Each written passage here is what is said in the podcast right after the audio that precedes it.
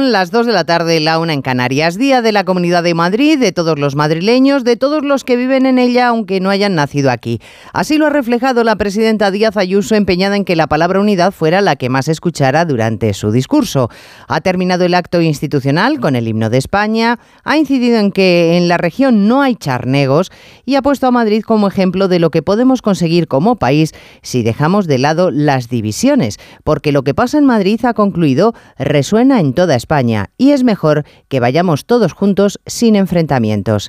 Al término del acto, el ministro de la Presidencia, Félix Bolaños, que había conseguido estar en el acto institucional en primera fila, ha intentado también acceder a la tribuna para presenciar el desfile militar y, como no estaba previsto, no lo ha conseguido. El incidente se ha conseguido.